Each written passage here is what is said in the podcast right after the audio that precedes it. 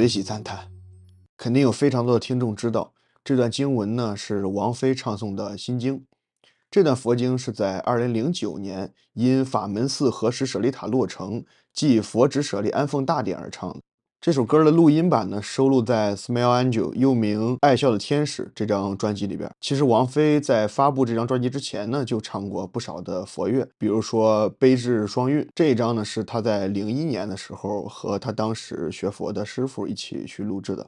王菲呢，在里边担任伴唱。而《Smile Angel》这张专辑的由来呢，要从王菲的女儿李嫣，就是王菲与李亚鹏生下的那个女儿李嫣患有先天性唇腭裂开始讲起。在李嫣出生之前呢，孕检的时候就已经查出了她患有这种疾病。王菲跟李亚鹏当时都是知道的，但王菲坚持要把女儿给生下。把女儿生下之后呢，创立了嫣然天使基金，筹集医疗救助资金，就是一个基金会嘛，专门来帮助。和他的女儿李嫣同样的唇腭裂患儿来获得治疗。这张专辑是零九年在嫣然天使基金晚宴上作为赠品向来宾发放的。里面除了这一首念诵的心经之外啊，还有一首是为了纪念天使基金会成立，王菲唱了一首《爱笑的天使》，还有一首佛乐就是比较知名的，王菲每天会给女儿读的《金刚经》。在零九年的九月二十日，基金会的主理人亲自带着医疗团队远赴西藏救助儿童，给三十四名儿童做了这个手术。此次救助呢，被称为建国以来历时最长、海拔最高、医生数量最多的一次慈善救助行动。从这里呢，就可以看出王菲她是能从小我中看到大我的一个人。相信也有部分听众知道啊，王菲与佛是颇有缘分的。王菲的歌曲经常被人用空灵来形容，并且称为天籁。近些年呢，她的神态表情看起来也愈发的自在平和，经常挂着一副不悲不喜的表情。就像去年的时候，有一个粉丝在线下福建的一所佛寺里面看到了王菲去拜佛。但是王菲其实和娱乐圈里边有一些跟风信佛的不一样，她早在红起来之前就选择了与佛结缘。一九九一年，王菲在一家纽约唐人街的寺庙里边，她是遭遇了一个假绯闻事件啊，就是和当时的一些说不清的关系啊。这次事件呢，让他和母亲的关系非常的坏，到了冰点儿，两个人经常去吵架。因为他是在八七年的时候准备要去厦门上大学，但是后来因为种种原因选择去了香港，然后在香港歌坛进行发展。在九一年到九二年这个时候呢，王菲也没有火起来，感情也不顺，和家庭的矛盾也多，经常吵架。所以他在街头有一次漫无目的的游荡的时候。闻到了远处飘来的香火味儿，听到了法师们的念诵，就觉得心灵一片安宁祥和，于是就走进了这家寺庙里边。从此，王菲就与佛结缘了。大多数人信佛呢，其实是为了建立一所精神家园。王菲其实也是这样。这个精神家园可以说是一个人灵魂的最后归所，是一处可以寄托一切的广袤的空间。从九一年这个时候开始，王菲的生命中从此多了一件事儿。也是大家乐于去讨论的一个，就是天后信佛，她找到了自己精神的依托。一开始讲到了王菲的佛乐嘛，她在零一年的时候出了一张专辑，叫做《悲智双韵》，当时是和一位藏传佛教的尼泊尔的师傅结缘了，并且归到他的门下。相传王菲手上戴的红绳，当时那个时期就是这位师傅赠予的。而且在二零零一年的时候呢，王菲还捐出了九百万港币，帮助她当时信仰的那位藏传佛教的尼泊尔的师傅，在雪山之巅建造一个全球最大的弥勒佛造像。这件事儿好像最终没有成啊，因为后来并没有查到关于这个全球最大弥勒佛是在尼泊尔。现在世界上最大的弥勒佛呢，是在中国宁波雪窦山啊。刚才也说到了，王菲所唱诵的佛乐《悲智双韵》这首专辑呢，也是发行于二零零一年。这张专辑呢，当时就是为了给师傅的这个计划去筹款。那么，作为一个歌手，在回答媒体提问时，王菲说：“对于他而言啊，唱歌意味着无我利他。他现在已经尝试着去做，参加一些佛事以及一些公益活动的时候，虽然大家都知道他贵为天后。”但他经常是无偿献唱而利他的，利益众生呢，也逐渐成了这些年退圈王菲心中的心愿。去年有一个采访啊，比较能够突出王菲这些年的心境以及她对佛法的修习。其中呢，记者问到了关于压力和烦恼的问题。我有压力的时候，我也不会找人聊，因为我觉得没有用。最后还是要让自己去解决这个问题。以前有压力，我就就心情就是让它沉嘛，沉到底自己就浮上来了。我现在有有一些方法，我会观察我自己的压力，我会分析它为什么有这个压力，从哪儿来的。其实人有压力，无非都是一个自我的体现，就是太太注重这个我了，把我看得太严重了，所以才会产生这种压力。如果什么做到无我，这个我觉得现在谁也不可能。但是你如果注意到这一点了，我觉得就会减轻很多。可以听出来，王菲对于佛法本身呢是颇有造诣的。当记者问到烦恼这一类的问题呢，她先是提到了向内求的方法，然后又提到了无我可以破除很多的烦恼。无我就是我们之前讲过的放下我执嘛，而无我呢，就是般若波罗蜜多的一个重要理解。王菲的整段话中透露出，她是非常明白心外无尘这个道理呢。所谓心外无尘，尘呢就是烦恼。心外无尘是说一切除了正常需求外，就是食物啊、健康啊、安全这些基本的条件之外，其他的一切的烦恼都是由自己的心而产生的。我们可以用一句更加通俗的话来比喻心外无尘啊，叫做世上本无事，庸人多自扰。明白了心外无尘。就可以更好的应对我们心中的烦恼。离婚的手续是不是已经完全办妥？跟你有什么关系啊？不过我的读者想知道了。什么？我们的读者跟他们也没有什么关系啊。不过因为你是公众人物嘛。我是公众人物，我就必须把我所有的事情都告诉你们。不是啊，至少因为很多传言嘛，所以知道说你的离婚到底是呃有办呢，还是没有办，还是？我还是那句话，跟你没有关系，跟你的读者也没有关系。我我相信大家很关心呢，这个呃王菲。的私人的事情啊，我讲一个大家都听过的两句寄语啊，来更好的解释一下所谓心外无尘的含义。这故事呢是《坛经》里面的，当时说五祖弘忍出了一个考题，就是寺庙里面的众僧啊去做寄语，有一个弟子呢叫神秀，他做了一个这样的寄语，叫做“身是菩提树，心如明镜台，时时勤拂拭，勿使惹尘埃”。相信大家很多人都听过啊，就是说。自己的心呢，要常常打扫，不让心沾染尘埃。也就是说，要常常用功，让自己远离烦恼。他这种讲法的意思是，当你有烦恼的时候，就要想起来去擦拭、去服侍，然后劝告自己，我要把这个烦恼给忘掉。说到刚才那个寄语，肯定有的听众朋友就想到了一句很像的寄语，也是听说过的啊。另外一句寄语呢，是五祖弘忍的另外一个弟子六祖慧能做的，他写出了更加广为人知的。菩提本无树，明镜亦非台。本来无一物，何处惹尘埃？就是说，心里本来是空无一物的，怎么会染上尘埃呢？也就是说，在这个世界上没有本来的客观的烦恼。如果不是自己心中把烦恼给生出来，心怎么会染尘？又怎么会有烦恼呢？前面我们说过啊，尘你就可以暂时把它理解为烦恼，一切的烦恼都由心生。并不是外界的所谓的尘让你烦恼的，产生烦恼的根源只有自己。我们就拿生活中举例啊，神秀的寄语呢，可以说是他把自己的心，就假设说看成一个苹果吧。这个苹果呢，你无论是把它放在一个潮湿阴暗的地方，容易腐坏，还是说你完全不管它，甚至说你用高精尖科技每天去养护它，去怎么样，甚至你把它做成冻干儿。这个苹果是逃不出一个命运的腐烂，就算是做成冻干，它也会变为齑粉的。就是说，只要你有这个苹果，它最终就会消失。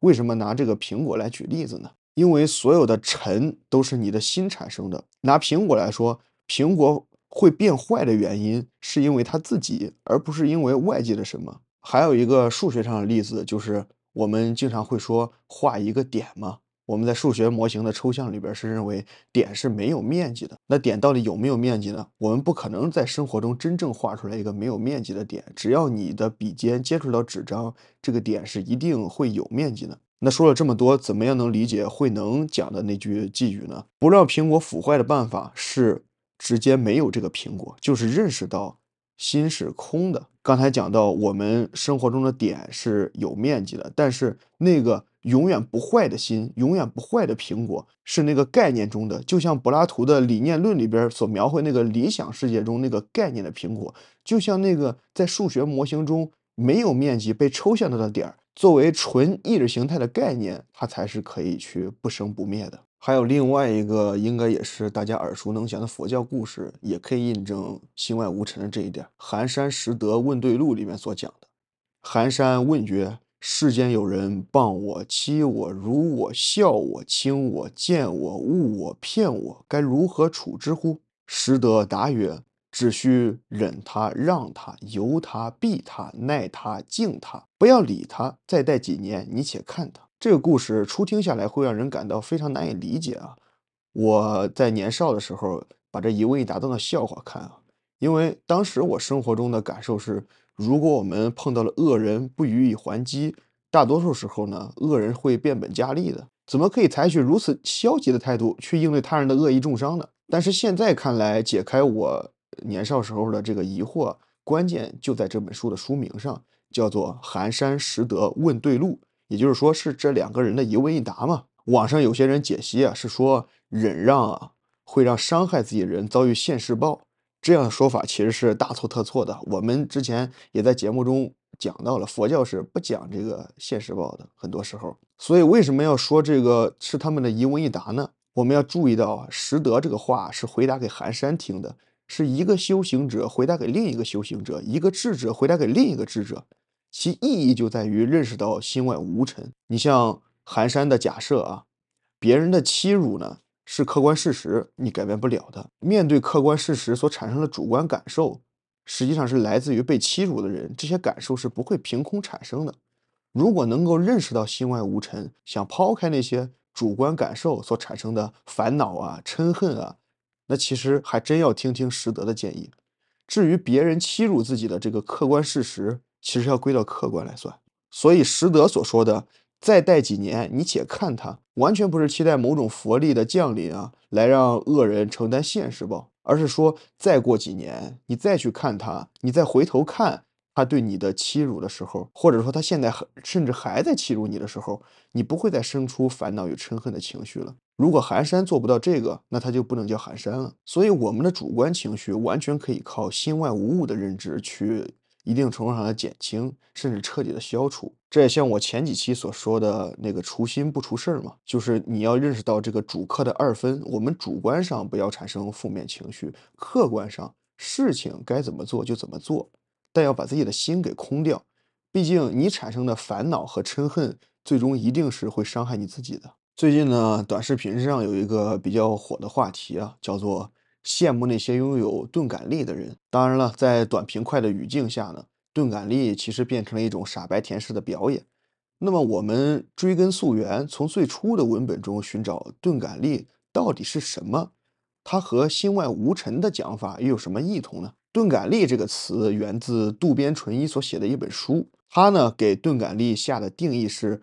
一种用从容面对生活中的挫折与伤痛的态度，从而赢得美好生活的手段和智慧。整本书不但从来没教过读者到底如何获得钝感力，而且他举的很多例子，也让读者们感到阵阵的恶寒。反正我个人是这么觉得的。渡边淳一把这个词汇描摹成一种麻木不仁的状态。所谓的钝感力，在他的口中是一味的忍耐，把人驯化成一种乖乖听话的圈养的动物。有谁会情绪稳定啊？很多同学说：“老师，你学法律，你是不是情绪特别稳定？”我说：“我要情绪稳定，我还是人吗？我是个人呐，是人就不可能情绪稳定。所以这里最典型的是二零一七年昆山的宝马反杀案啊，有很多法律专业的人在那吵吵吵吵吵啊，说这个不叫正当防卫，这个要进行区分啊，要看宝马哥还有几滴血。”啊，你以为在打游戏呢？啊，还有几滴血你都分得析得出来啊？你怎么那么强呢？你强你怎么不到天上去呢？你要想一想当时那种特殊的情景，啊，把你自己代入一下，极度的惊恐，呼救无应啊，精神高度紧张，心里极度恐慌。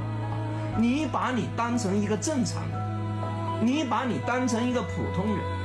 你开启一般人的视野，来看一看不法侵害是否还在继续。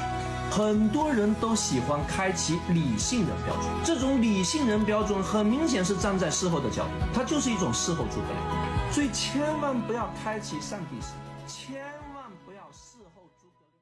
渡边淳一也在《钝感力》这本书中呢，间接的否定了责任感，否定了男女平等，否定了人应当具有反抗的权利，而把世界交给恶人，还劝善良的人当傻子，在当今社会大肆宣扬封建糟粕的理论。很多网友拍的视频呢，也把有钝感力的人描绘成一种视而不见、听而不闻的傻子。其实这个倒是挺符合渡边淳一本人给这个词下的定义和他举的种种例子。那么佛教里讲的心外无尘呢？我可以说它是一种更高的、超越了的所谓的钝感力，因为在佛教看来，世间的一切因缘都在不停的流转。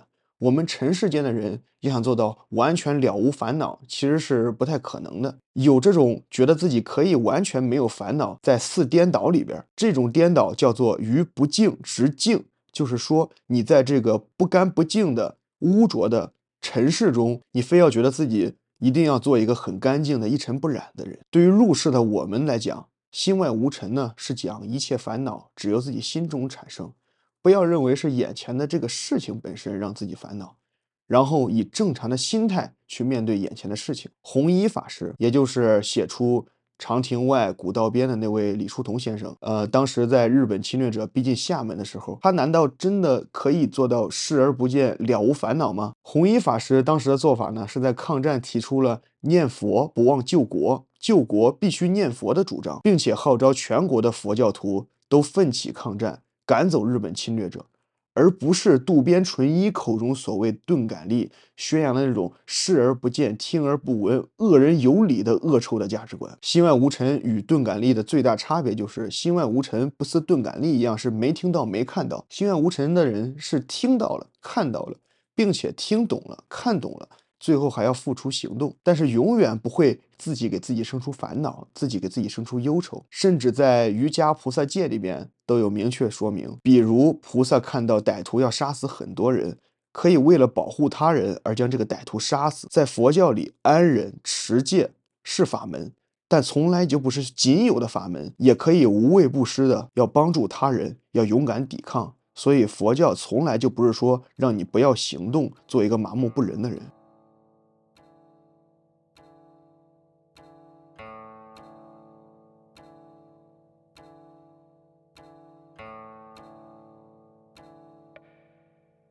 我们说回开头放的那一段王菲所念的心经啊，在此之前接触过心经的听友们应该有所感觉。无论你能理解这段经文中的多少意思，当自己去念诵、抄写，甚至说听人念诵、看别人抄写的时候，都会有一种十分清静啊，可以把烦恼暂时抛却脑后的感受。这就是心经的三大功效之一。这三大功效呢，是静心、开智和超度。我们在网上经常搜到的心经，就是今日的通行本。开头前五个字是观自在菩萨的版本，全文一共是两百六十个字。对佛教比较有了解的听友们应该知道啊，这部经是隐去了开经与结经，而只留下了正文。但这也是心经短小精悍、便于流通的原因嘛。现代通行本中呢，首句为观自在菩萨这一版是由玄奘法师翻译的，也就是《西游记》中唐三藏的原型人物。历史上的玄奘法师不同于《西游记》中所演绎的那样，有众多的徒弟陪伴他一起去西天取经。玄奘法师年满十岁时慈父渐辈，也就是没了父亲。当时呢，他前往洛阳净土寺。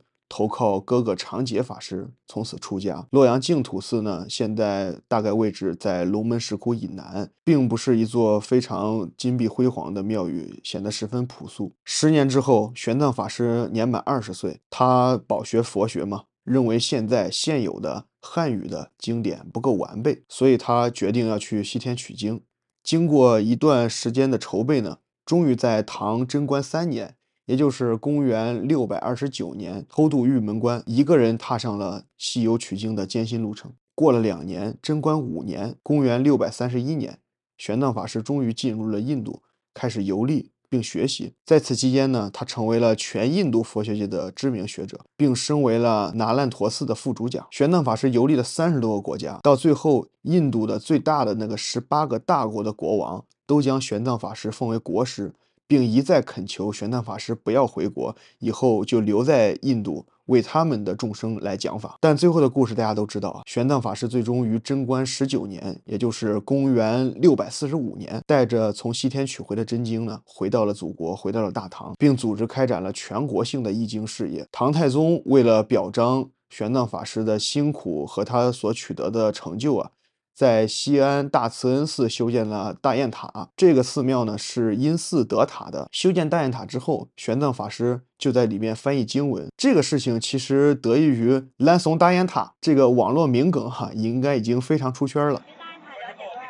大雁塔，大雁塔，这蓝怂大雁塔，这有啥看的？这你看这外地人来了多少？看大雁塔，这都唐僧翻译经文的地方。哎，你这是不是叫上电寺？是不是？对呀。哦，那等等下稍等片刻。呃，这个大雁塔是公元六百年，这个玄奘法师从印度取经归来，唐皇帝为了歌颂他的丰功伟绩，在大慈恩寺为玄奘法师建造了这座大雁塔。呃，我们西安玄奘法师先后一共翻译了七十五部佛经，一共一千三百多卷，而《心经》就是这七十五部中文字最简短。义理最精简的一部。说完了此经书的译者和来历啊，我在此斗胆向各位听众讲述一下《心经》经名的含义。《心经》呢，全名是《般若波罗蜜多心经》。这一长串的音译到底有什么含义呢？听过王菲的念诵，大家都知道头两个字写作般若，而读作般若。般若呢，算是一个梵语的音译词，直接翻译过来意思是智慧。